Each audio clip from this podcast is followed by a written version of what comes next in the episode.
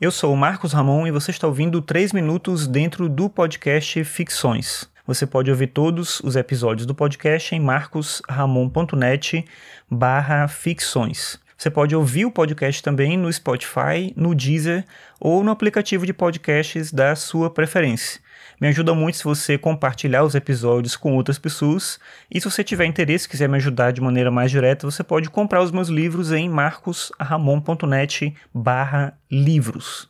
Bem, o tema que eu decidi falar hoje é um tema que tem muito a ver com o ambiente político-social que a gente está vivendo hoje. Eu escolhi como título Lutar para Perder Direitos. Parece meio estranho isso, imaginar que alguém vai lutar para perder direitos, mas isso não é só possível, como está acontecendo agora. E a ficção já tratou disso em muitos momentos. Eu vou dar justamente um exemplo a partir da ficção para que a gente tente se reconhecer nisso. É curioso quando uma pessoa se vê em uma situação de lutar por algo que de certa maneira diminui os seus direitos, diminui sua perspectiva de participação em uma sociedade democrática, mas isso está acontecendo, já aconteceu outras vezes e a ficção, como eu disse antes, aborda também esse tema. E eu quero tratar isso a partir da ficção com uma série de televisão e um livro, na verdade é um livro que virou série, ficou famoso com a série, que é o The Handmaid's Tale o The Handmaid's Tale, que em português fica O Conto da Aya, é um livro que foi escrito por uma canadense chamada Margaret Atwood. Ela escreveu, se não me engano, nos anos 80, inspirada na Revolução Cultural Iraniana.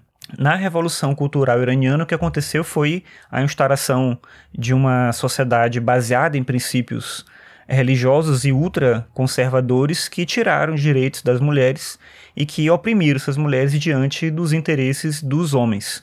Baseado nessa história, que é um fato político e social que marcou muito ela, ela escreve esse livro que chama O Conto da Aya, em que ele imagina uma sociedade que segue por um caminho parecido.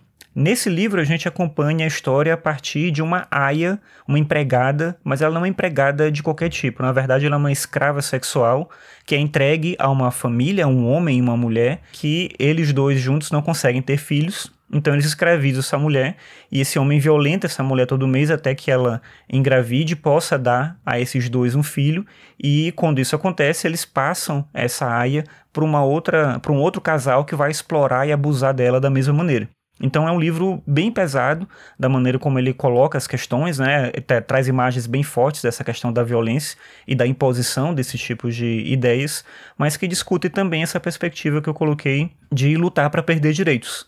E isso mais especificamente através de uma personagem que aparece no livro, que é a Serena, que é a esposa que controla essa aia que está fazendo a narrativa para gente. E a Aya, quando vai comentar sobre a esposa, diz que ela conhecia ela de antes da Revolução.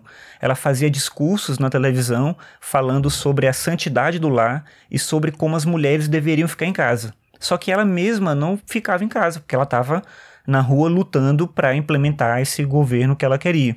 E aí ela faz uma reflexão final que é com isso que eu quero terminar o episódio de hoje. E ela diz o seguinte, abre aspas: Ela não faz mais discursos.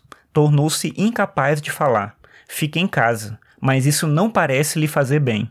Como deve estar furiosa agora que suas palavras foram levadas a sério. Fecha aspas. E aí tá todo o risco da gente lutar para perder direitos. Aquilo pelo que a gente luta pode de fato se efetivar.